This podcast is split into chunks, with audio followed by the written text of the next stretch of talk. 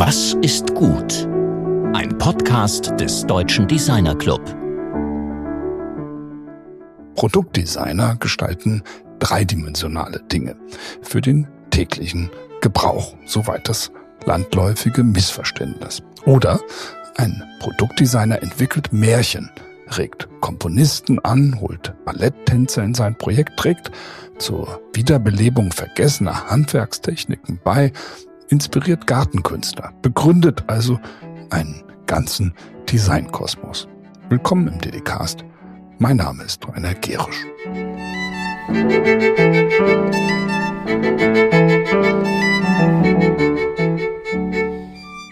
In der letzten Woche trafen wir die Designerin Alexandra Baum, eine Forscherin, Unternehmerin, Mutter von drei Kindern, die in Leipzig eine noch junge Fahrradaccessoire-Manufaktur aufgebaut hat. Das Unternehmen Texlog stellt textile Fahrradschlösser her, die besonders hohe Sicherheitsmerkmale haben. Intensive Forschung, gutes Design und Patententwicklung waren letztendlich die Voraussetzung für eine erfolgreiche Umsetzung und Markteinführung dieser Idee.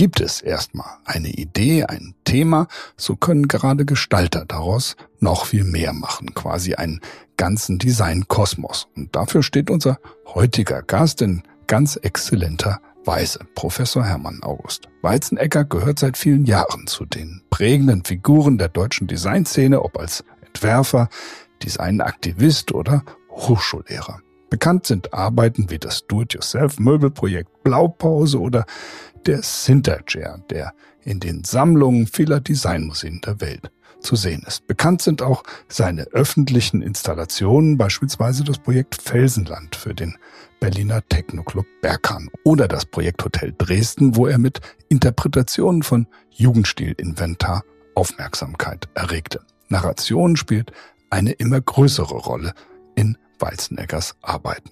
Weitere Infos dazu und seinen Werdegang findet ihr auf unserer Webseite ddcast.ddc.de unter dieser Folge.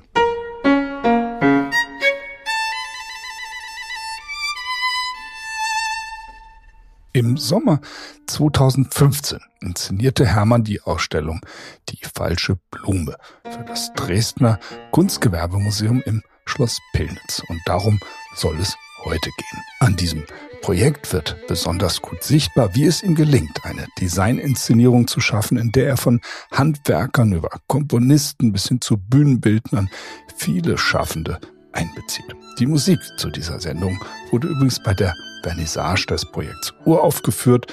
Am Klavier spielt die in Russland geborene Pianistin Maria Eschpay. Geige spielt der aus Turkmenistan stammende Musiker und Komponist Artyom Audience, der diese Musik zu Die falsche Blume geschrieben hat.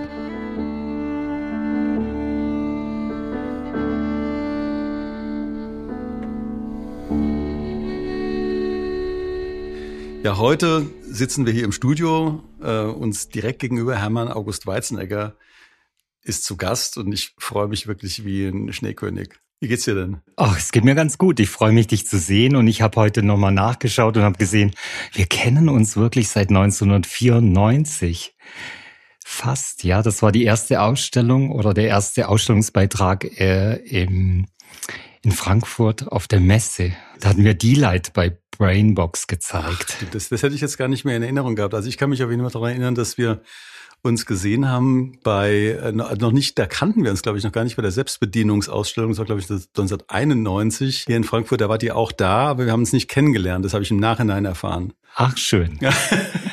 aber gut, 28 Jahre, Georg. Das ist schon ziemlich lange, ja. Also von daher, wir haben auch einiges zusammen gemacht. Das hat man den Hörerinnen auch nicht vorenthalten. Also wir haben bei einigen Ausstellungsprojekten von, von Hermann habe ich die Freude und, äh, gehabt und auch äh, mitarbeiten zu dürfen. Also beim Walz Automatik, ähm, beim, beim Hotel Dresden und auch bei Design Matrix äh, jeweils inhaltliche Beiträge oder Texte auch teilweise mit in den Fantasien arbeiten dürfen wie beim Hotel Dresden, also mit diesem Alias dieses 100 Jahre früher geborenen anderen Hermann August Weizenegger. Ja, heute wollte ich eigentlich eine einzige wirklich in meinen Augen philharmonische Leistung. Deshalb werden wir diese Sendung auch der philharmonische Designer nennen, äh, mit dir besprechen oder auch den Hörerinnen zugänglich machen, nämlich ein Projekt, das heißt Die falsche Blume. Das ist vor jetzt sieben Jahren entstanden und ich finde, es zeigt auf eine wirklich äh, unglaublich lehrbuchhafte Art und Weise, wie du arbeitest, also wie du letztlich aus nichts etwas machst und aus diesem etwas etwas Größeres und aus diesem etwas Größeren etwas Großes.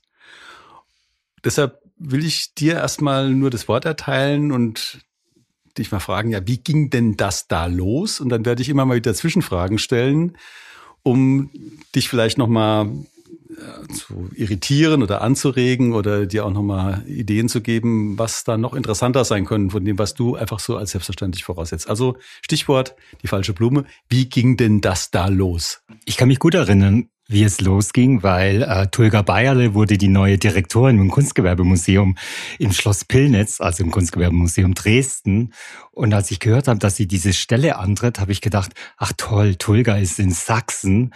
Und irgendwie habe ich äh, gleich gedacht, ich habe ja auch letztendlich das Hotel Dresden als Projekt realisiert und ich dachte ehrlich gesagt ein bisschen selbstbewusst, also wenn jemand Fachmann ist für regionale Produktion und ein bisschen Historie in Sachsen, dann bin es eigentlich ich. Und dann habe ich dann relativ schnell, ich glaube Tulga war ja, schon ein halbes Jahr im Amt, denke ich, ja, habe ich sie angerufen, meinte, Tulga, wollen wir uns mich mal treffen?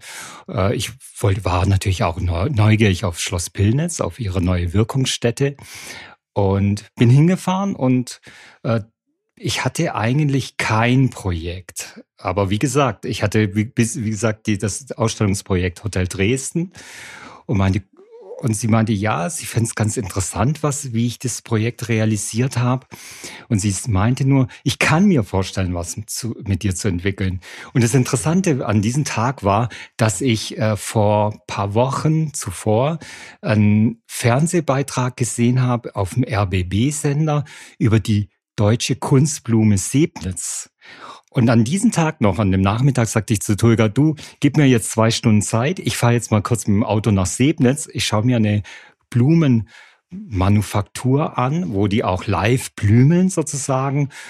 Schau mir es an und komm wieder zurück. Und an diesem Tag bin ich, wie gesagt, hingefahren und damals der Direktor, Herr Hertig, hat mich total nett empfangen und ich bin dann in diese Schaublümel Werkstatt gegangen und die Frauen waren total sympathisch. Ich habe ihnen auch ein bisschen aus Projekten was kurz gezeigt und ich habe nur gefragt, könnt ihr euch vorstellen, mit mir ein Projekt in Kooperation mit dem äh, Dresdner Kunstgewerbemuseum gemeinsam zu realisieren? Und ich meine, ja, könnten wir uns vorstellen. Das war es eigentlich. Aber was eigentlich das Lustigste an diesem Tag war, war, ich habe dann Blumen mitgenommen. Und die habe ich dann der Tulga Bayerle überreicht und habe gesagt, das wird unser Projekt. Und Tulga Bayerle war gar nicht angetan. Erstmal, weil sie gesagt hat, du Hermann, also ich komme jetzt aus, aus Wien gerade, ich komme hier nach Sachsen und das Erste, dass ich als Frau hier mit einem Blumenprojekt mache, das kann ich mir erstmal gar nicht vorstellen. okay, es kam zu einer Kehrtwendung und zwar ist Tulga dann nach Mailand auf die Möbelmesse gefahren und in irgendeinem Zusammenhang hat sie etwas mit Blumen gesehen. Und dann meinte sie, Hermann, ich glaube, Blumen ist gar nicht so dumm. so in ungefährer Wortlaut. Äh, und damit hat es eigentlich angefangen. Und das andere war, das war vielleicht die Schwierigkeit an dem Projekt. Und das ist, ich habe immer gedacht, das ist wahrscheinlich so, wie wenn ich zu einem Verleger gehe. Ich habe erfolgreich einen Roman geschrieben, das war Hotel Dresden. Und jetzt sagt der Verleger, ja, ich gebe dir Geld und jetzt schreibst du den nächsten Roman. Und das war eigentlich der ganze Stress an diesem Projekt für mich, weil ich wusste, Tulga wollte schon eine Show von mir. Also die wollte nicht eine Show, aber sie wollte eine Konzeptarbeit, die mindestens so gut war wie Hotel Dresden das hat schon einen innerlichen Stress verursacht. Wobei man dazu sagen muss, an der Stelle Hotel Dresden ist wirklich ein monumentales Projekt einer fiktiven Rekonstruktion eines zerstörten Jugendstilhotels in Dresden, äh, das eben auch ein fiktiver Hermann August Weizenegger, der im 1863 geboren ist, dort realisiert hat und dieser fiktive Hermann August Weizenegger ist eben beim Bombardement auf Dresden mit dem Hotel untergegangen. Nichts davon ist erhalten geblieben. Und alles das musste dieser neue Hermann August Weizenegger jetzt rekonstruieren. Ja, Also ich habe mich sozusagen damals äh, gerade vom Oliver Vogt, wir hatten zusammen eine Bürogemeinschaft äh, und wir hatten uns 2008, 2009 getrennt und das war das erste Projekt, was ich sozusagen als eigene Person sozusagen äh, entwickelt habe und da wir ja relativ stark konzeptionell gearbeitet haben, fand ich es eigentlich interessant, mich komplett auf eine gewisse Art stilistisch äh, neu zu erfinden, aber dem Konzept treu zu bleiben. Das Besondere an dem Hotel Dresden, muss man auch dazu sagen, ist, dass das eben wirklich handwerklich enorm präzise durchgearbeitete Objekte sind. Eben aus der Holzkunst, also Stühle, Glaskunst, Textil, eben auch inklusive eines Gemäldes, und eben auch diese fiktiven Pläne des Gebäudes. Also diese, dieses Gesamtkunstwerksansatz, der eben im Hotel Dresden drin steckte, das war letztlich, also wie du gerade sagtest, dieser eine Roman, den du da schon geschrieben hattest und auf den jetzt ein neuer Roman letztlich scheinbar zu entstehen, also entstehen konnte. Aber jetzt, jetzt, jetzt bist du, die Schulga kommt zurück aus, aus Mailand. Sie hat gesagt, Blumen gehen. Und was ist dann passiert? Ja, dann habe ich eigentlich äh, irgendwie den, also klar, in so Projekten hat man kurz ich konnte ja noch keinen Konzepttext sozusagen verfassen, sondern sie hat mir vertraut. Da bin ich ihr auch immer noch dankbar dafür. Und ähm, für mich war es klar, in einem Jahr ungefähr, das war auch das, was ich Tolga gesagt habe. Ich glaube, ich muss ja eine Geschichte entwickeln. Ich habe ja noch kein Produkt, aber wichtig ist, und das ist mir ja immer ein großes Anliegen in meinen Projekten, dass ich eigentlich immer sowas wie wenn ich in einem Haus, in einem Museum eine Ausstellung habe, dann kriegen sie sowas wie einen Maßanzug. Also es ist immer im Kontext der, der, der, sag ich mal, der Örtlichkeit, wo ich ausstelle. Und Schloss Pillnitz, wenn man es kennt, hat einen wunderschönen äh, Gartenanlagen, ist, äh, ist an der Elbe gelegen und ist sehr romantisch, nenne ich es mal. Und äh, insofern war das, das Blumenthema das Richtige. Und in der weiteren Vorgehensweise habe ich dann einfach angefangen.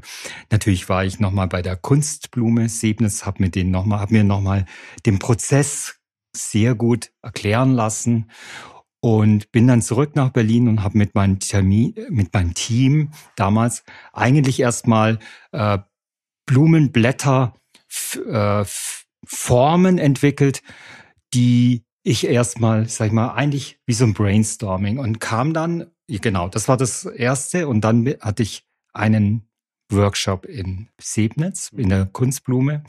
Und bei diesem Workshop hatte ich, wie gesagt, einmal A, diese schon ausgelaserten Schablonen und die benutzte ich dann, um äh, ja diese Seidenstoffware sozusagen damit auszuschneiden. Und ich habe mich dann äh, mit den Frauen sozusagen am Tisch zusammengesetzt und habe es ihnen in die Hände gegeben. Und die haben dann so fünf, sechs von diesen Blättern genommen, habe gesagt, wie macht ihr das dann mit eurer Technik?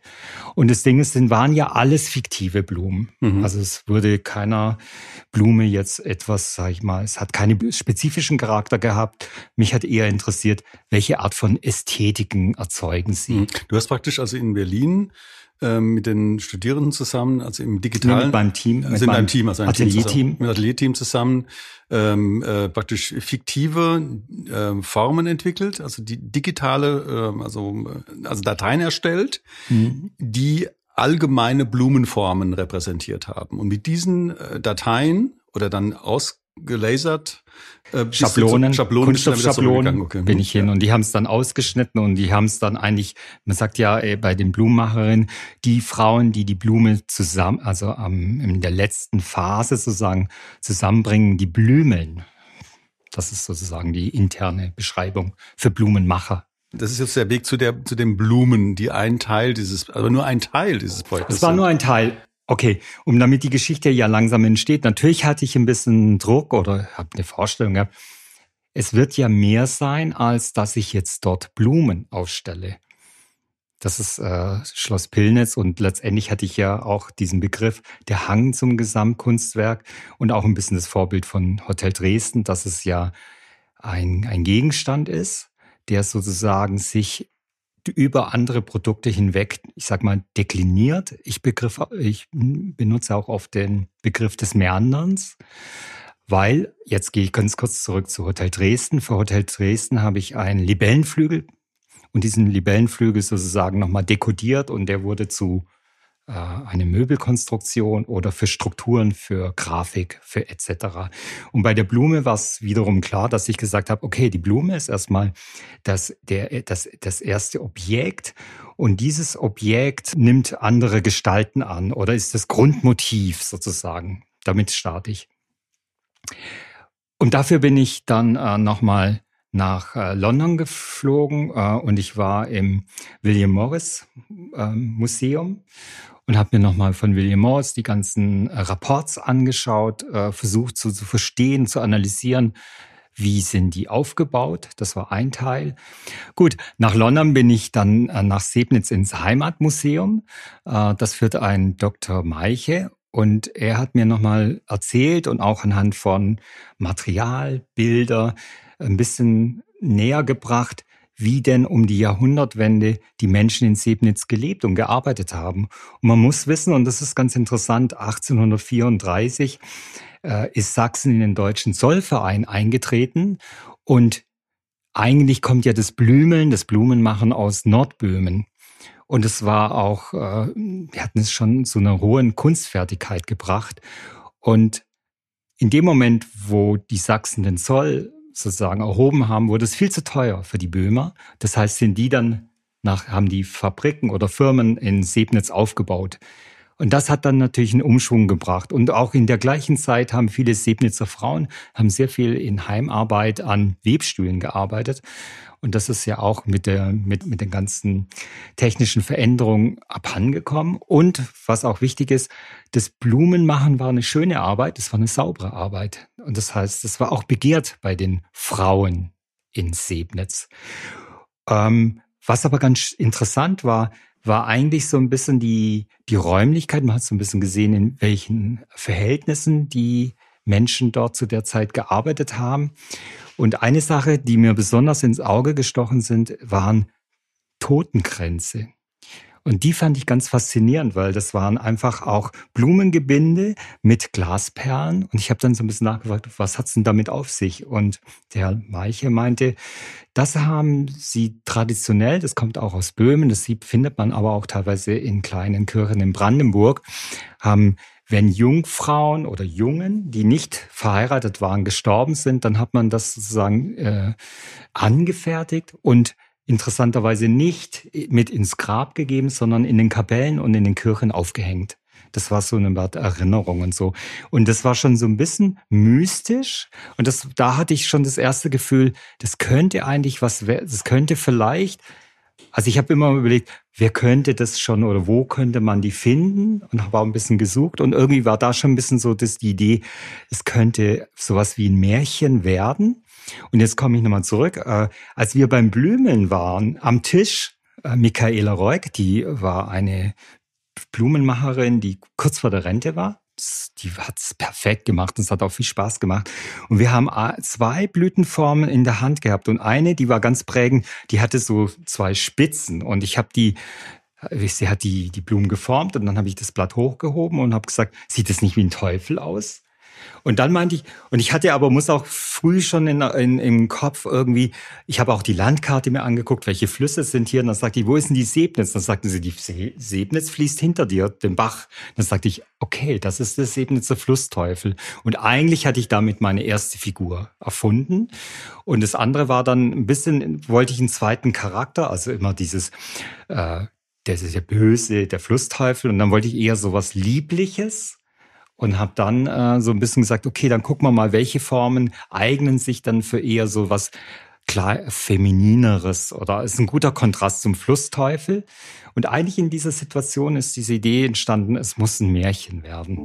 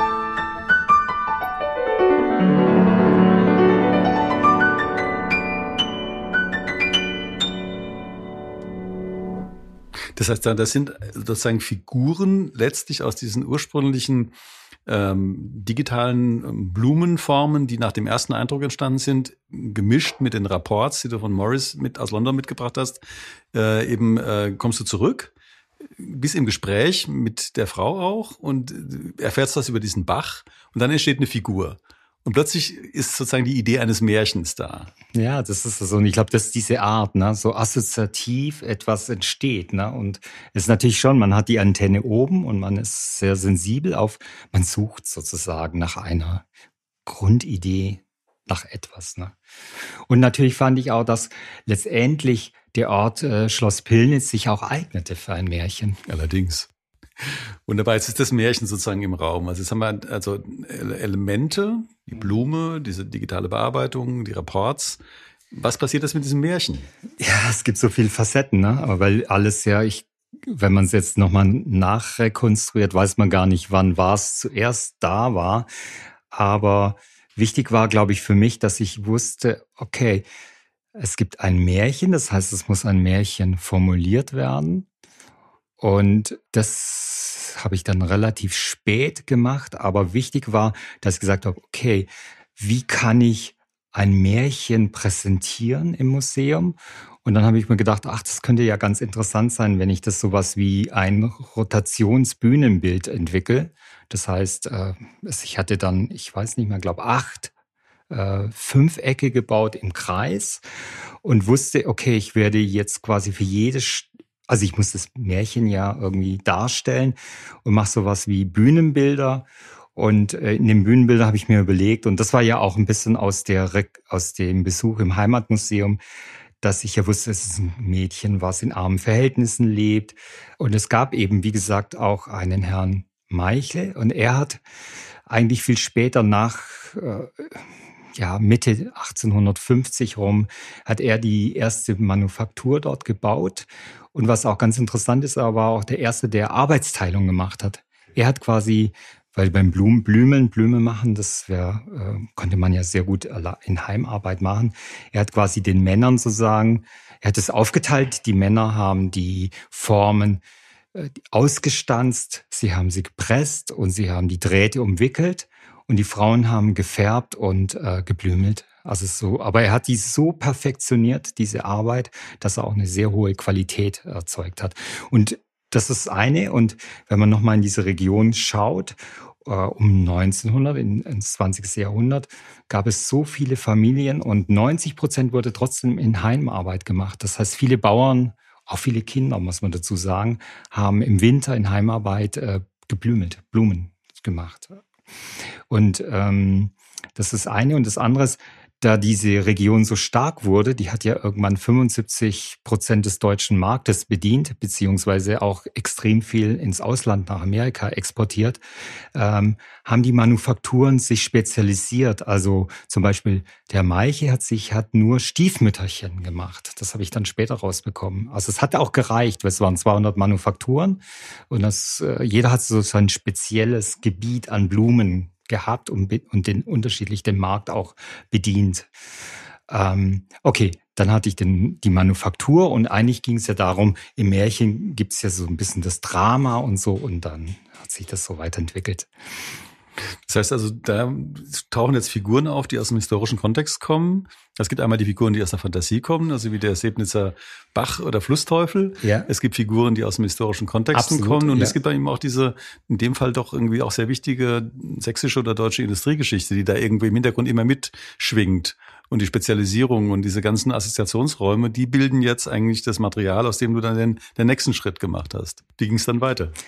Also interessant, glaube ich, an der Geschichte war noch, dass ich äh, 2014 Silvester, Weihnachten zu Hause war und ähm, ich dann wusste, wenn ich dieses Märchen präsentiere, dann möchte ich es eigentlich wie ein Bühnenstück präsentieren. Ne? Und das heißt, ich, ich wollte es, das Märchen, ehrlich gesagt, ich dachte immer ein bisschen an die Semperoper, an den Schwansee. Ich dachte, es muss es muss Musik geben, es muss gespielt werden. Und ich hatte das Schumanns Wintermärchen so ein bisschen im Kopf. Und ähm, was noch interessant war, war, dass ich so ein bisschen recherchiert habe, geguckt habe, was hat 2000, äh, 1909, was gab es für Musikaufführungen. Und ich habe dann äh, Sergei Rachmaninov entdeckt, der ja die Toteninsel komponiert hat. Und irgendwie hat es mich wahnsinnig äh, imponiert. Und ich dachte, ah ja, okay, der hat von 1906 bis 2008 immer in den Wintermonaten dieses düstere, graue Dresden sozusagen, dieses Stück komponiert und war auch zu, zu der Zeit dort. Äh, und dachte, ach schade, es wäre doch toll, wenn ich was komponiert hätte. Das war's dann. Und dann bin ich Silvester ins Berghain zum Tanzen und habe irgendwie durch einen Zufall äh, Artiom Ordianz kennengelernt. Und über ein Gespräch hat er mir erzählt, ja, dass er äh, mehr oder weniger elektronische Musik komponiert, aber eigentlich äh, erster Violingeiger an der Deutschen Oper ist und eine ganz klassische Ausbildung in, in Russland erfahren hat. Und dann hab, hab, kam ich so ein bisschen ins Gespräch und sagte, du, ich habe so ein paar Monaten ein, eine Ausstellung und es geht um ein Märchen. Und könntest du dir vorstellen, vielleicht für mich etwas zu komponieren? Und er meinte, ja, finde er eigentlich ganz interessant, weil er hat teilweise eben in, bei dieser elektronischen Musik Teile komponiert. Ja, dann haben wir uns getroffen und Schumanns Wintermärchen war auch ein bisschen das Vorbild. Und dann habe ich angefangen, äh, die einzelnen, soll ich sagen, das Märchen so mehr oder weniger zu formulieren und äh, immer im Dialog mit dem Stück, der, dem Musikstück.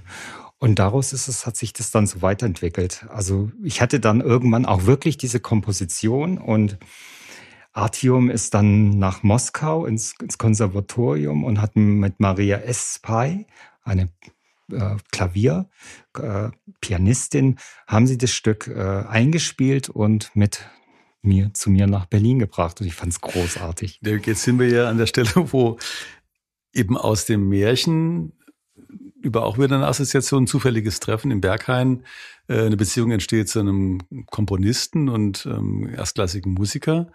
Und jetzt haben wir sozusagen schon eine musikalische Begleitung des, des Märchens, aber das ist ja auch noch nicht das Ende. Ja, ja, das war nicht das Ende. Und ich fand es dann ganz interessant, dass ja quasi die Figuren schon existierten aus dem Märchen. Und dann habe ich, äh, wie gesagt, im, im Umkreis, in meinem Freundeskreis, gab's Miguel As Astiguri, der Tänzer bei Sascha Walz ist und äh, eigentlich auch choreografiert hat. Und ich habe ihn dann nochmal gebeten und gesagt, schau dir, ich habe ihm das Musikstück gegeben, ihm das Märchen äh, und dann gesagt, schau mal, so werden die einzelnen Bühnenteile und kannst du daraus sozusagen eine Choreografie entwickeln. Und natürlich war es klar, dass er den Flussteufel tanzt. Und dann war es eigentlich eine größere Suche. Wir brauchten dann noch eine Ballerina und ich dachte mal, ja, das muss ja irgendwie aus der Semperoper sein und so. Die haben wir dann auch irgendwann gefunden und dann äh, war das eigentlich das Konzept für Tulga fertig. Das heißt, wir haben äh, in, in Kunstgewerbemuseum im Mittelteil sozusagen ein großes, ich sag fast wie eine Torte mit Einzelstücken, äh, konnte man das Stück also die Bühnenbilder sehen und wir haben es dann live aufgeführt und getanzt. Das war eigentlich die Ausstellungseröffnung. Und man muss dazu sagen, und das war so ein bisschen so ein Kunststück, dass wir, dass die Leute an den großen Teilen der Torte am Außenbereich sozusagen herumgegangen sind und die einzelnen Stationen gesehen haben. Aber im Innenbereich habe ich die 15 Handwerkermanufakturen äh, präsentiert. Also es war so eine, ein Twitter sozusagen.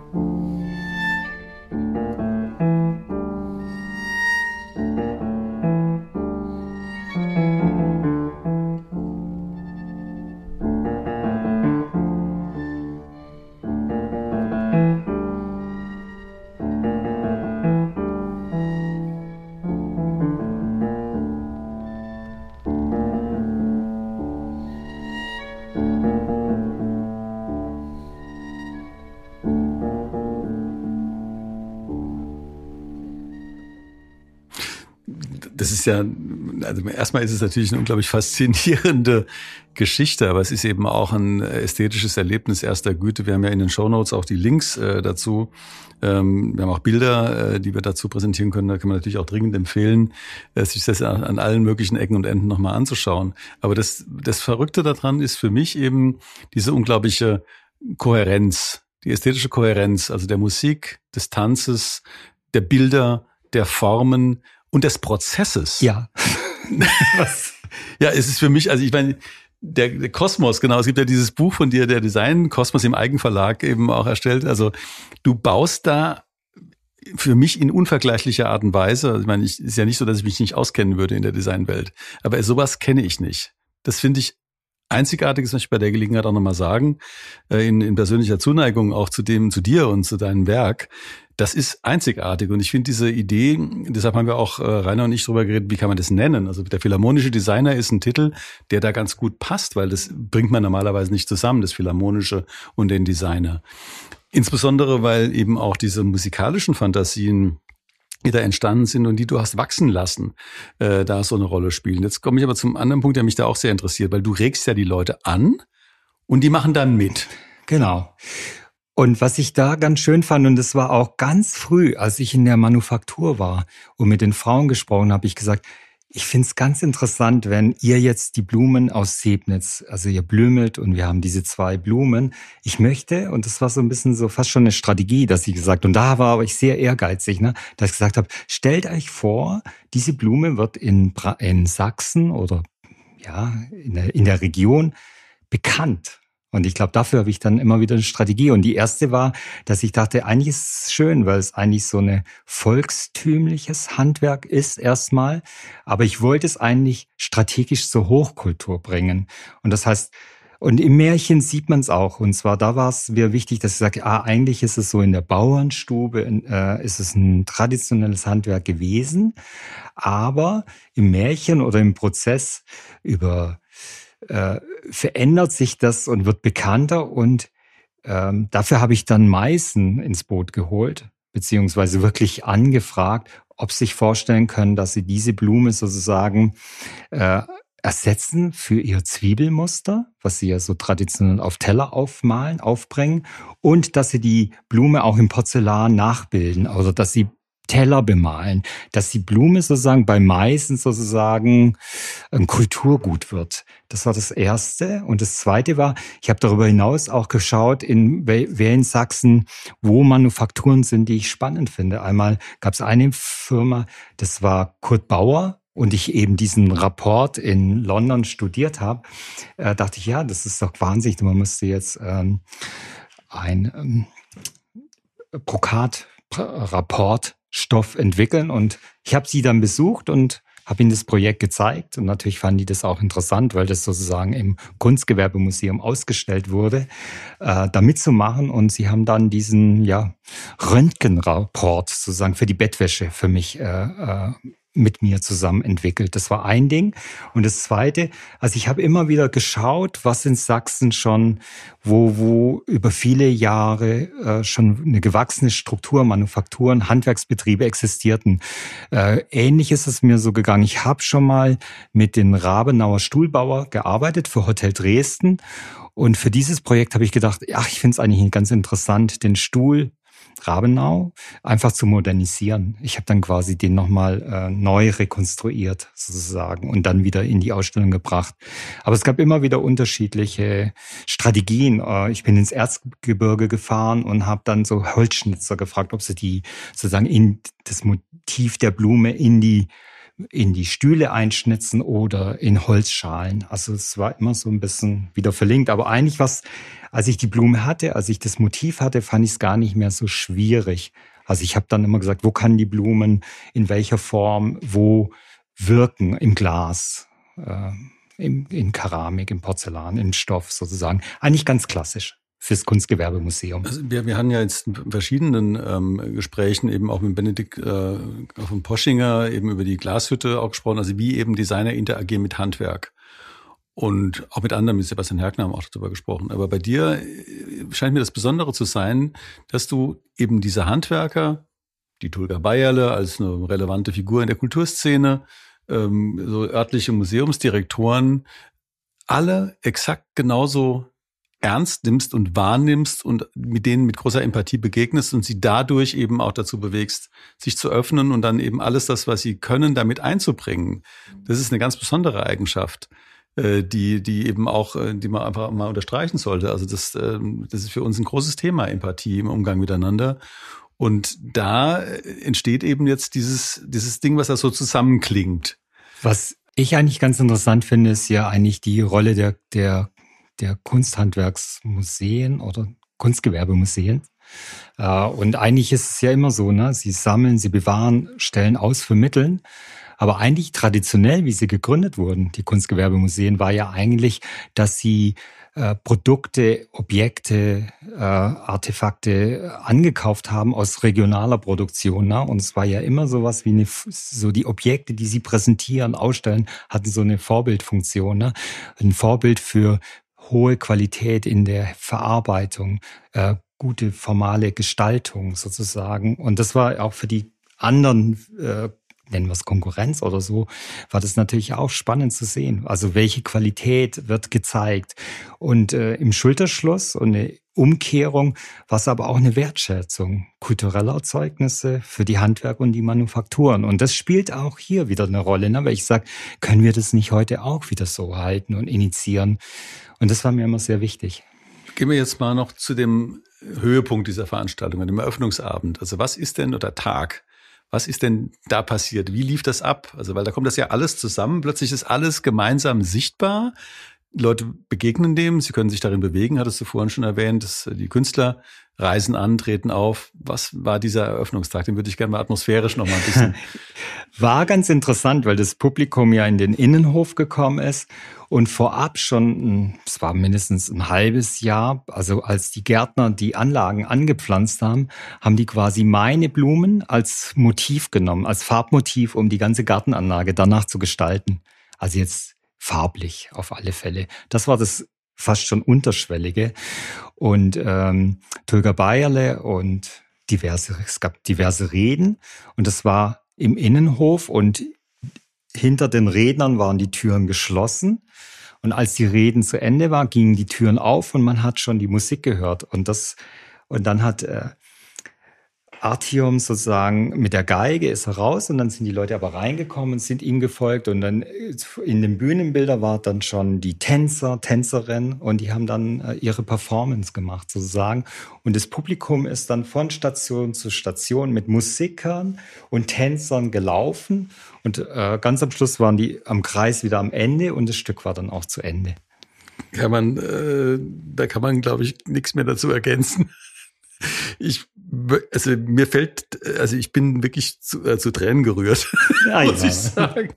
Weil, äh, also das, wir haben ja da immer mal wieder drüber gesprochen, über diese, über dieses Projekt und es war mir wirklich ein, äh, ein Bedürfnis, das nochmal in aller Ausführlichkeit auch jetzt äh, darzulegen, weil da natürlich irrsinnig viel Designmethodik drin ist äh, und unglaublich viel Kenntnis von Teamführung, äh, ja einfach Entwicklung von Projekten und eben auch diese zahllosen Einflüsse. Da war London drin, da war Mailand drin, da ist Moskau drin, äh, da ist die, die Sammlung selbst drin, da ist die deutsche Industriegeschichte drin, äh, diese Handwerkskunst, der Stolz dieser Handwerkerinnen und Handwerker und auch die Freude, äh, da an sowas mitmachen zu können. Und dieses Mitmachen, also jemand mitnehmen können in dieser Form, das ist eben das äh, Besondere, was ich, äh, was ich da bei mir wirklich ähm, also ganz offen bewundere. Von daher, mir bleibt da eigentlich nichts mehr so zu sagen. Ja, genau. Also wir haben noch die eine Frage, logischerweise, nämlich was ist gut? ja, was ist gut? Das ist eine gute Frage. Ich hatte ein bisschen auch immer diesen ähm, Harald Seetzmann. Und der, ich, es gab eine Ausstellung 1983, da äh, 84, die wurde in Berlin gezeigt. Da ging es um den Hang zum Gesamtkunstwerk. Und das fand ich eigentlich ganz schön. Ne? Also was ist gut? Der Hang zum Gesamtkunstwerk. Aber noch viel schöner, er hat 1969 eine Ausstellung gemacht und die hieß When Attitudes Became Form. Wenn Attitüde Form werden. Ich glaube, das finde ich sehr schön. Ja, das fällt mir auch sehr gut, weil das ist tatsächlich, also wenn Attitudes Become Form, ähm, war für mich die, die Anregung 1996, als ich Kurator von der ersten Designkonferenz war, äh, den jüngeren Teil Attitudes for the Next Millennium zu nennen, also 96. Also ich wusste nicht, dass es eben äh, eine deiner Lieblingsausstellungen ist, aber für mich ist dieses When Attitudes Become Form ist sozusagen der Schlüssel schlechthin zum äh, also Verständnis von Kunst, weil das da eben nicht mehr um die Form geht, sondern es geht um die Grundhaltungen, die aus denen Formen erwachsen. Genau, genau. Aber es, wir haben immer wieder so Parallelen, ne? Wunderbar, ja Mann. Also das ähm, war ein wunderbares Gespräch. Vielen herzlichen ja, ich Dank. weiß immer nicht, aber ich hasse, ich, ich, Nee, nee, nee, das ist alles, das war sowas von, von, äh, ich glaube, dass es wirklich als Prozess sichtbar wird. Und für uns, äh, das haben wir immer, immer wieder festgestellt, sind die Designprozesse immer irgendwie interessanter als das Ergebnis. Das ist also, was passiert denn eigentlich während dieses Prozesses? Das ist ja das ja, Leben ja. der Designerinnen ja, und Designer und nicht das Ergebnis, das dann irgendwo äh, aus dem Stapel gelassen wird.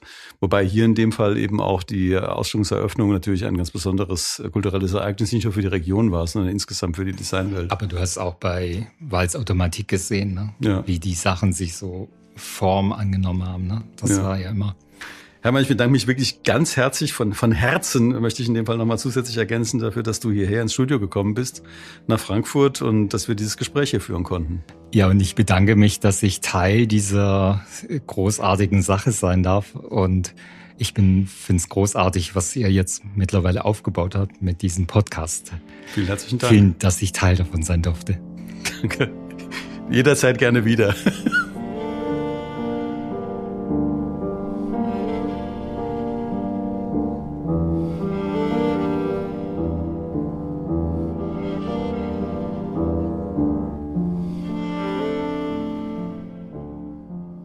Das war mein hörbar und auch sichtlich, wie ich weiß, begeisterter Kollege Georg Christoph Bertsch im Gespräch mit Professor Hermann August Weizenegger. Im nächsten DDKs sprechen wir mit einer herausragenden Designbibliothekarin. Helge Asmoneit leitet eine der führenden Designbibliotheken, die Bibliothek des German Design Council, den Rat für Formgebung. Mit Helge geht es um die Relevanz von Bibliotheken für die Demokratie, es geht um die Liebe zu außergewöhnlichen Büchern und um den Dialog über Design, den sie in ganz glänzender Weise beherrscht. Bis dahin wünschen wir euch alles Gute in einem turbulenten Frühherbst, der uns sicher noch vor einige substanzielle Herausforderungen stellen wird. Eure Dedicast Redaktion.